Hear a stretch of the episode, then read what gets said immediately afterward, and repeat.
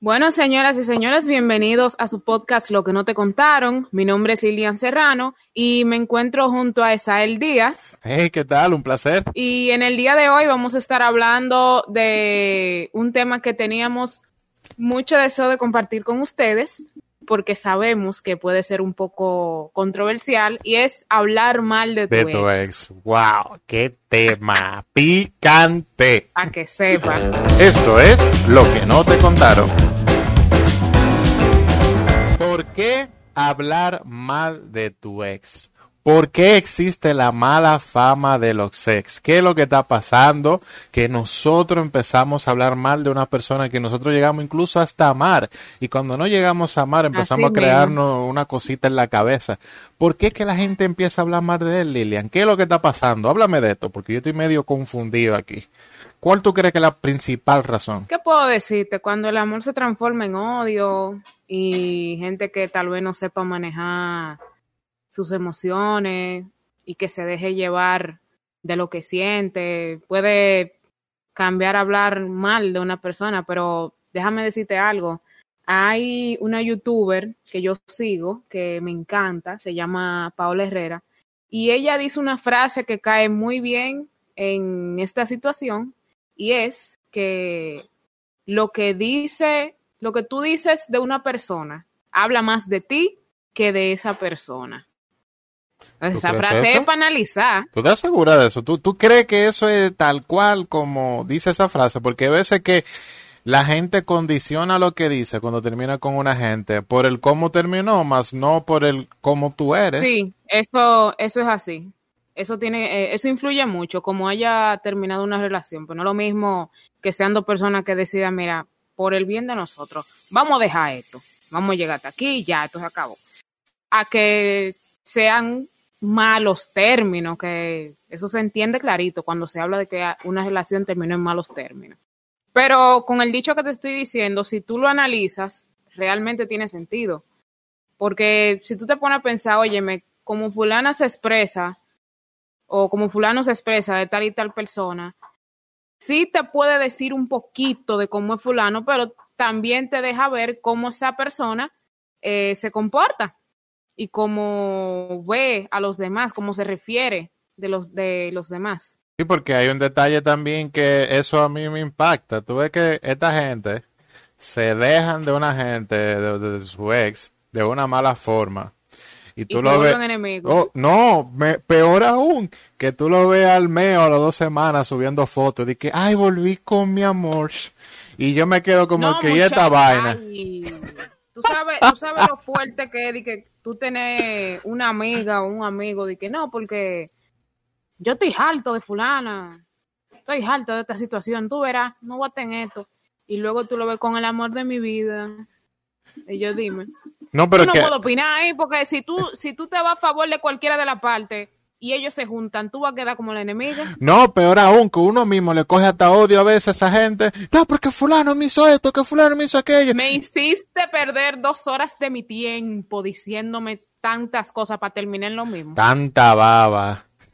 Eh, hombre.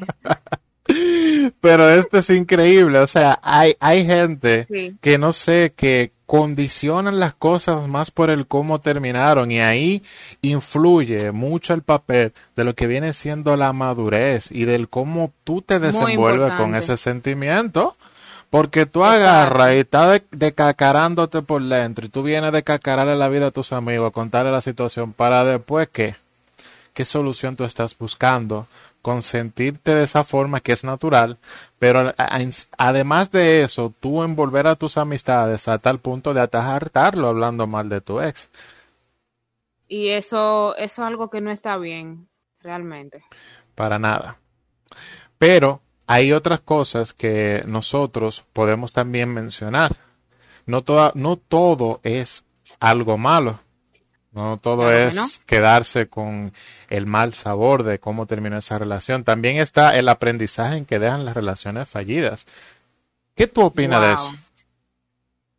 Yo opino que para tú poder aprender o valorar realmente el aprendizaje que te deja una relación, tú tienes que ser alguien enseñable tiene que ser alguien con un nivel de conciencia que te permita tú ver más allá de lo que la gente suele ver y ver las cosas que te suceden no como no con el sentido de que por qué a mí me pasa esto, sino para qué me pasa, qué es lo que yo tengo que aprender que me está sucediendo esto, porque si tú te fijas la vida es es como es como una maestra que te manda una lesión y hasta que tú no te aprendes esa lesión te la va a repetir. Esto no es como la escuela, que tú diste un examen, te mandaron para completivo y si te quemaste, te quemaste. La, la vida no, mira, tú tienes que aprender esto y yo te lo voy a repetir hasta que tú lo aprendas. Así es. También teniendo en cuenta que no todo el mundo tiene esa capacidad de resiliencia, no todo el mundo posee ese deseo de poder decir, no, que yo termine con fulano, pero ya yo sé lo que no debo de hacer.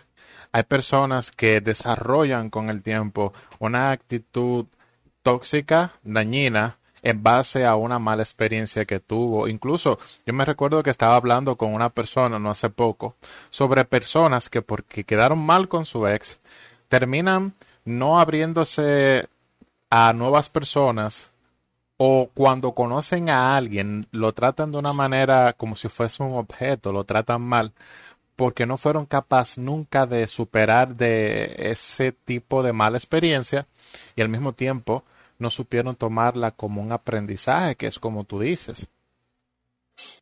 O cobrársela con esa persona nueva que llega, como si esa persona tuviera la culpa. Y el mundo se llena de gente dañada. Herida, dañada, que dañan a los que no están tan, tan heridos y así se crea ese círculo vicioso. Así mismo es. Y lo peor es que hay personas que dicen, pero no sé qué es lo que me está pasando. No sé qué, qué mala suerte tengo yo, qué fue lo que yo hice en mi otra vida. No fue lo que tú hiciste en tu otra vida, lo que tú estás haciendo ahora. Pero también existe otro detalle. A veces el, el, ex no es el malo, sino uno. Ese es oh, el problema. Hay veces que uno cuando termina una relación se pone a inculpar a otra persona por cosas que esa persona nunca hizo, porque realmente quien quería terminar la relación pero no tenía la madurez para saber terminarla era uno mismo. Te pongo un ejemplo. Una persona que le pegó los cuernos a un tipo, pero no lo va a admitir públicamente. Pero mira, no hay que irse, no hay que irse tan lejos. Hay personas también que, aunque tú no lo creas, sabotean una relación. O sea, dicen querer algo, pero a la larga muestran un comportamiento como que no, no guarda relación con lo que dice querer. Y a la, y a la larga, eso hace que la situación se deteriore y que la relación se, se dañe. Pero tú crees que eso justifica que tú pongas como malo a Alex cuando realmente era tú que querías salir de eso? Ah, hay gente que no es consciente de eso. Hay gente que sí, hay gente que no. ¿Tú crees que eso es falta de madurez? ¿De madurez o, falta de, otra cosita más? ¿O fue una ahí? Puede ser eh, falta de madurez, porque si tú te fijas, una persona madura es trata de no echarle la culpa de las cosas que le pasan a los demás. Sabe asumir sus problemas eh, con responsabilidad. Es responsable. Así mismo. yo tengo este fallo, sí, yo hice, yo por mi culpa pasó esto, esto y esto. Pues entonces el principal punto para una persona poder autoanalizarse cuando te, te inculpan por el fallo de una relación es primero reconocer si realmente tú estabas con una persona que era madura o no y si realmente tú le vas a hacer caso a lo que esa persona dice de ti por ahí o no. Realmente. El término correcto sobre lo que yo estoy diciendo sería una persona que tenga la capacidad de asumir responsabilidades de lo que le pasa. Y no todo el mundo tiene esa característica, porque hay personas que pueden que tengan hasta más edad que uno en la relación y se comportan de una forma en la que tú dices, ven acá, y es con una gente que tiene 15 años que yo estoy. Como dicen los viejos, una gente que ya tiene vello en la oreja, para no decir otra cosa por ahí. que la edad, la edad física es nada más para comprobar el tiempo que tienen existiendo, pero no compaginan con su edad. ¡Demonio! Un comprobante la cédula. Mira, yo nací en tal fecha, pero yo no sé nada, mi loco. Yo no sé nada. comprobante! El comprobante fiscal de la gente inmadura. Increíble. Qué buena está eso. El final. Entonces, Lilian, ¿qué nosotros podemos hacer para evitar hablar mal de un ex? Fíjate, cada cabeza es un mundo. Cada quien tiene su forma de manejar sus situaciones. Cuando termina una relación, aunque haya, aunque haya habido poco afecto o por el, por lo que sea que la relación se haya originado, obviamente hay como un proceso de duelo que la persona tiene que, que pasar, tiene que llevarlo a cabo como pueda. No es que uno le vaya a decir, no, porque tú no puedes hacer tal y tal cosa pero sí aconsejar de que para tú ponerte a hablar mal de una gente, mejor no hable de ella, o sea, absténgase de hacer comentarios fuera de lugar, de hacer comentarios desagradables, porque al final eso va a hablar más de ti que de la otra persona. ¿Tú te acuerdas del emoji del payaso que uno tiene aquí en, el teclado?